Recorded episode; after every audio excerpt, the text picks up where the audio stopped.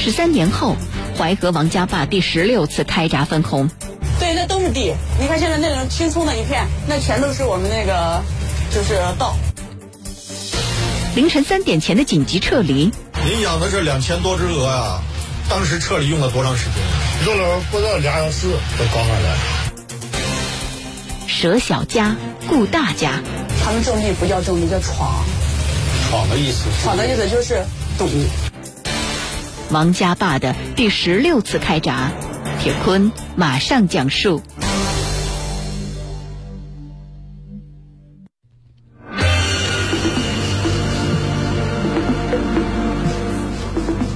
二零二零年七月二十号上午的八点三十一分，为了缓解淮河防汛压力，按照国家防总的统一部署，王家坝十三孔闸门全部开启，向身后的蒙洼蓄洪区分洪。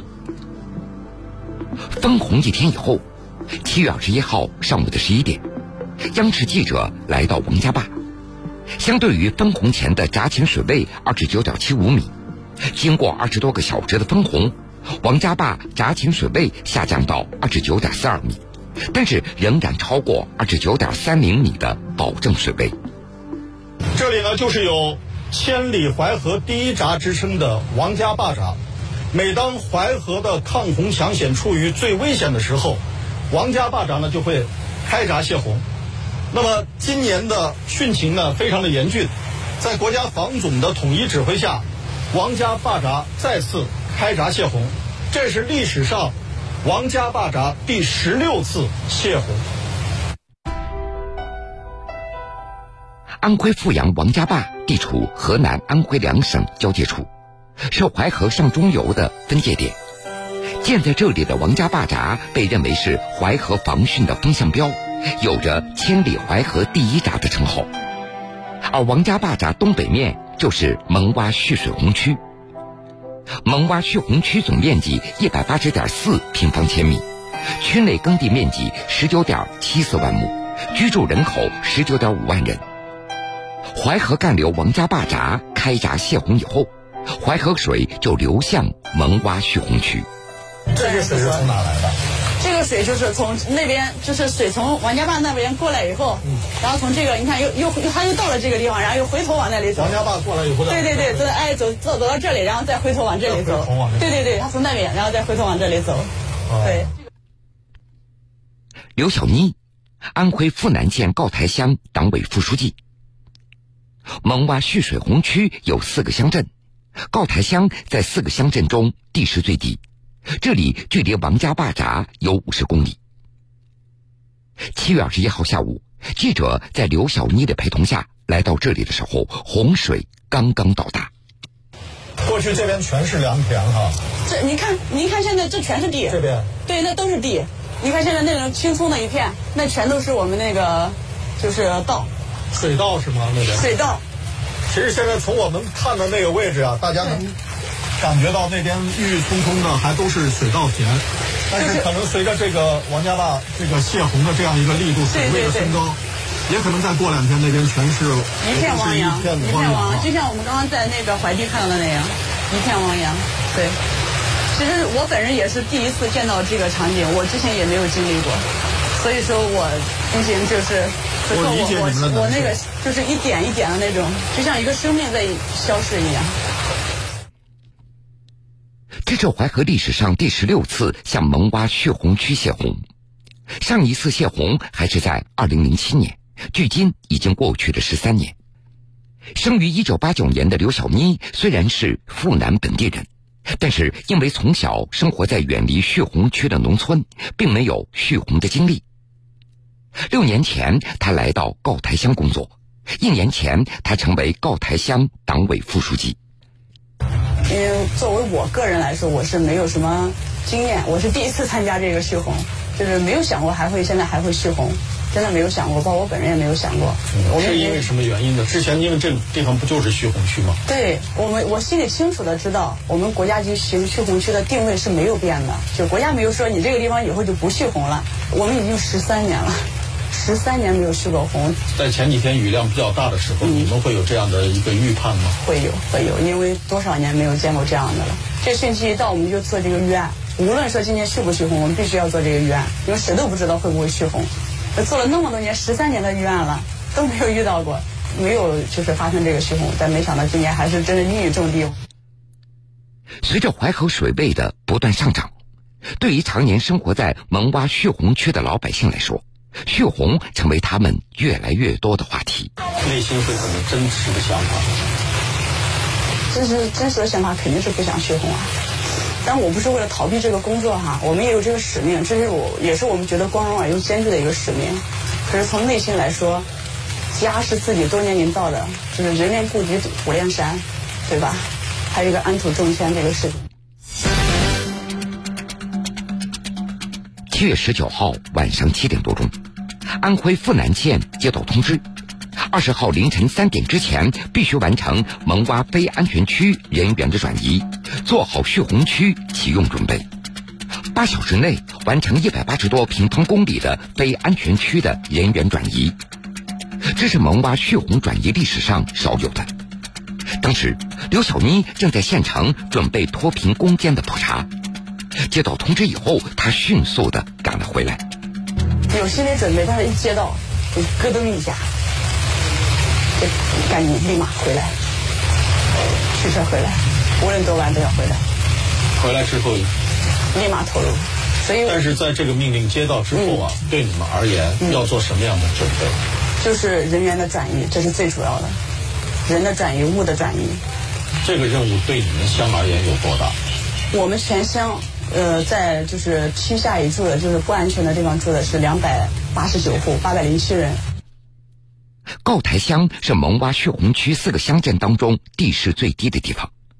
当时摆在刘小妮面前的有三个难关：第一，这里已经有十三年没有启用过蓄洪，老百姓的避险意识有些淡薄；第二，外出务工人员多，老人、孩子、妇女搬离非常困难；第三，特色农业新发展，一些生产性的物资转移非常困难。重点是先把老弱病残。转移到上面来，这是第一，这是第一部分。第二部分就是留下来的，我们有劳动力的，先把就是肯定在这个期间内先抢物资。在整个撤离过过程中啊，最难解决的撤离问题是什么？最难解决的撤离问题可能还是这个一些养殖户的那个个别的养殖户，他本身在选择他的养殖地点的时候，他觉得就是是相对安全的一个地点，因为他也以他的经验来判断的。比如我们有一个农户。他是这个在转移的时候，我们到他家就去下达这个转移的这个传，就是就是一个告知书嘛。去的时候，他一开始也不想搬，他就说我上一次蓄洪的时候嘛，都没有淹没有淹到里面去，这水就是不可能淹到我这里的。他说即便蓄洪了，水位也达不到他那个位置，他还是有这个心理。但是我们就觉得十三年过去了，这个不一定你这个经验还管用，所以还是想让他这个撤离。他有有这种思想就需要做，但是在那么短的时间内，嗯，意味着肯定有取舍，有些有取舍，嗯，还有什么可能就抢救不出来了。必须要有取舍。这个轻重缓急的取舍怎么来确定？我们这一次撤离也是需要一个环保的撤离，就是说有一些污染水的可能的东西，比如说化肥啊什么的，我们先把这样的东西也要往上撤，对吧？因为它是绿色的转移，我们不能说因为转移，呃，留或者留下了一些东西污染水体了。对吧？我们先把这这个像化肥啊、农资呀，包括化肥还好，主要是那个农药，像农资供销点嘛，那个农药，农药也给它转移上去。然后就是生产饲料，就是比如说那个饲料啊，就是不能经过水浸泡的，一些粮食，因为很多它这个养殖户它用粮食，我们这边就是呃笨鸡啊、笨鸭的，它是用粮食喂出来的，而不是说那种饲料喂出来的，所以这些东西它不能经水泡，就是必须要先抢上去。高台乡距离王家坝闸五十公里，因为知道洪水流到这里还需要一段时间，所以一些村民的时间观念并不紧迫。刘小妮除了给村民做思想工作之外，还要帮助村民搬东西。因为你面对的是一个不一样的群体，他们付出太大了。这不仅仅说我物资给你转移了就是好了，把人给你弄上就是好了，你心理心心理上也要疏解呀。有些还是可能老人跟小孩跟或者跟小孩或者跟这个自己的邻居啊，或者说家庭的有一些原因，对吧？他不愿意上来，哎呀，什么死了就死了什么的，他就说一些气话嘛。嗯，因为群众不是每天都高高兴兴的等着你来做工作的，等着哎呦我一说就答应了，就这种。万一他当天家里面生气了呢，对吧？你要考虑到很多当时的因素，不是每个人每天都高高兴兴的。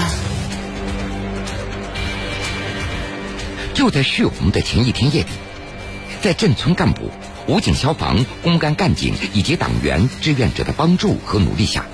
蒙洼蓄洪区内的非安全区的六百八十一户两千零七十一人，终于在凌晨三点之前转移到安全地带，其中就包括告台乡的八百零七人。抢救出来的农药以及易燃易爆油品等物品，也都完成了绿色转移。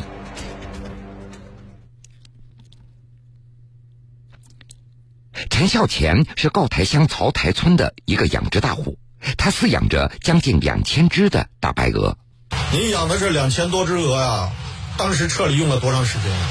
用了不到两小时就搞上来，两个小时。哎，不到两小时就搞上来。我把网站好，嗯，人多，来了有一二十人吧，我给他。村里面的干部一块儿是吧？干部、连连乡里、连俺们村里啊，俺老少爷们。都把那给当做都把那搞。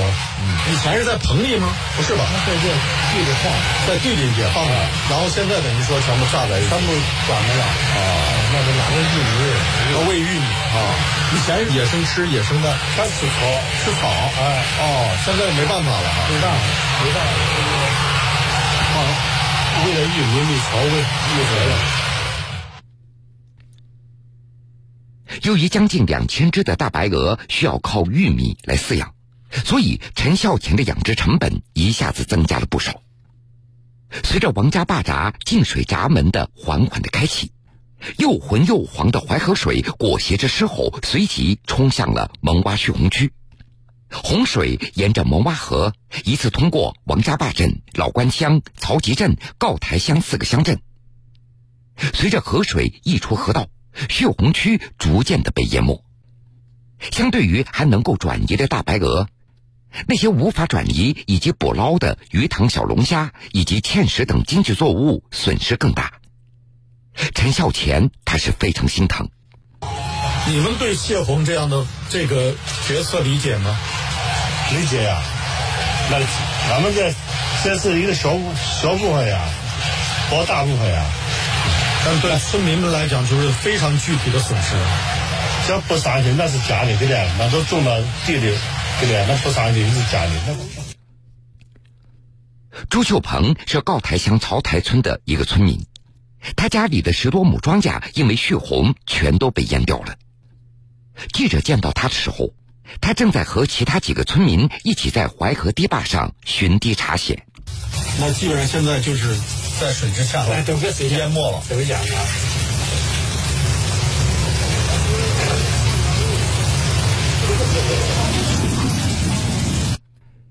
对于村民看到自己的庄稼或者物资都被淹没时的难过伤心，刘小妮她也能够深切的感受到。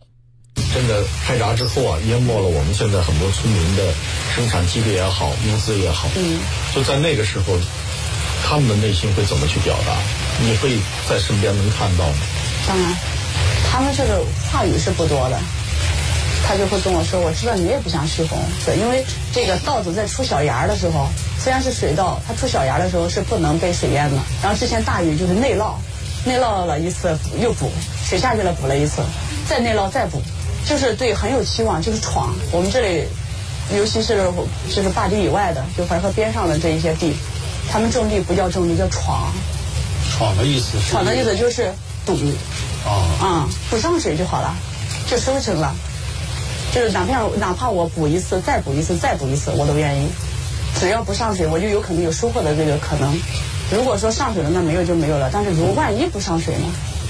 那不就好了吗？我还是有收获的。那我补个七八次，我也愿意啊。今年形势特殊，他们有的补了三次、四次这样。但最后还是最后还是血红了，最后还是一无所有。他算的啥？我化肥用了多少？我种子用了多少？我打农药怎么弄的？他会算这些东西，这可能就是细到这个数据上面。那他一次一次的期望呢？他每次播种的时候，那个补补这个苗的希望呢？对吧？十三年后，淮河王家坝第十六次开闸分洪。对，那都是地。你看现在那个青葱的一片，那全都是我们那个，就是稻。凌晨三点前的紧急撤离。您养的是两千多只鹅呀，当时撤离用了多长时间？用了不到俩小时就搞上来。舍小家顾大家。他们种地不叫种地，叫闯。闯的意思？闯的意思就是赌。王家坝的第十六次开闸，铁坤继续讲述。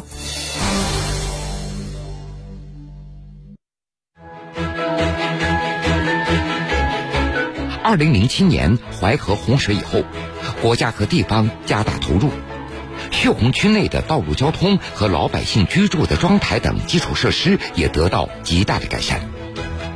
由于近年来实施的移民迁建政策，低洼地带常住人口大大减少，绝大部分居民此前已经安置到安全的庄台或者保庄危堤来居住。在蒙洼蓄洪区里。目前共有一百三十一个庄台和六个保庄围。二零一八年，蒙洼蓄洪区内的十二个贫困村脱贫摘帽。对这些村民们来讲，如果不泄洪，他们能理解这个意义吗？他们能理解。他们都知道。他们知道。很多人他像信阳驻马店，这个下雨怎么样？是我们农户经常会说的。因为现在时代也不一样了，智能手机啊。他们也会通过这些渠道去了解，而且本身他也在待了一辈子，他知道他保护的是啥，知道是为了啥。一切为水让路，蒙巴人时刻准备着。开闸之后，淮河水以每秒一千三百六十立方米的流量涌向蒙洼，一座座庄台相继成为了湖心岛。而对于住在这里的乡亲们来说，不管已经产生的损失有多大，眼前他们要做的是避免更大的损失。从入汛以来就开始的昼夜巡堤，就从来没有停止过。每天你们这些巡堤员要在这儿工作多长时间？工作有七八个小时。七八个小时。嗯，那要是等一天的会不会看走了？啊，两两盘难。你负责有多大的面积啊？从这个开头。啊，到这个到这个红路这一些，就我搞，这大概有几百米啊，有个哎二百多米，二百多米。你有事我要通知他们，啊，通知他们都过来。要是漏水了，我通知他们叫他们过来。嗯，叫车来想着他们过来。啊，哎，有危险的时候。这几天来，刘小妮每天都会到告台乡分管的地段和乡亲们一起巡堤。我就觉得天天在这里，嗯嗯，你必须要来，因为本身这些都是呃本身的这个村民，就是我们在一起的时候会更踏实、更放心。他看到我们的时候也很踏实，就这样。其实我也挺感触，那么像年龄大的这些老人都在这儿，还在一线上防汛，对，一线，对，嗯，没有任何怨言，就是无论多晚，你像像他们这个年纪，你就是上半夜可能还好一点，你下半夜的时候确实很熬人，特别熬人。他们平时睡觉是非常早的。哎，咱们这个巡堤啊，肯定是咱审讯对吧？然后咱用着咱制定的咱分散好，对不对？几个人就几个人就咱分散好，然后咱要来回的进行巡查。要水已经到那边了，啊，这个巡堤咱不能断。在夜间的时候，那天雨下的特别大，我记不清楚是哪一天了。我在蒙堤，我在那个北坝的那个丹堤坝，跟他跟大家在一起，就是待了两个多小时，大家就是，呃，一直在不停的在巡堤。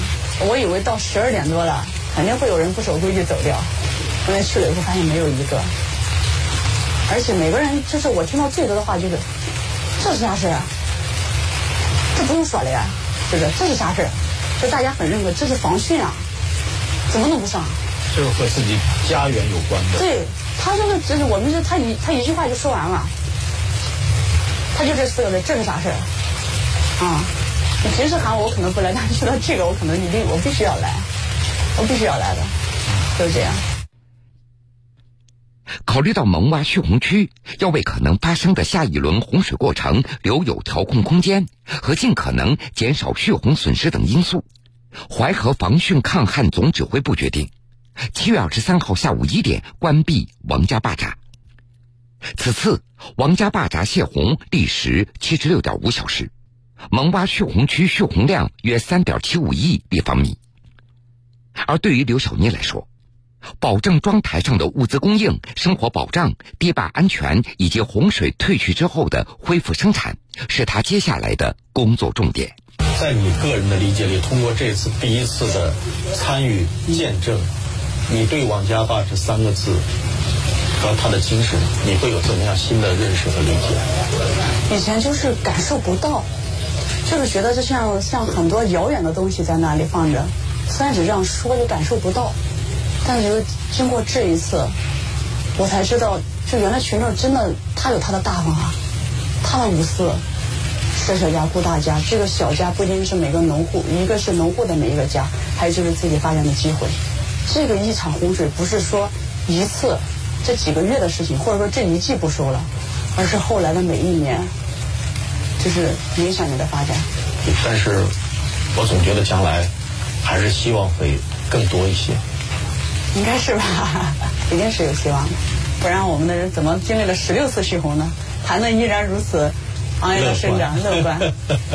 对我们有一种这个水生的植物叫做溪柳，它就是洪水来了以后，别的良田都没有了，庄稼全都没有，只有它在昂扬的生长。我们的农户就不是很多年以前就把溪柳割下来，变成筐拿出去卖，就被逼出来的产业，就变成筐呀。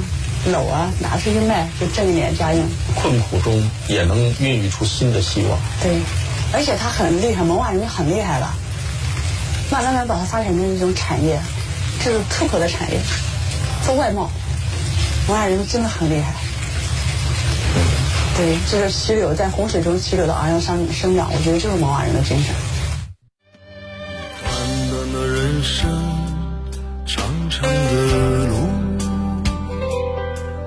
谁人不曾心有猛虎？潮起潮落，沧海一粟，在最平静的湖面感受孤独。浅浅的脚步，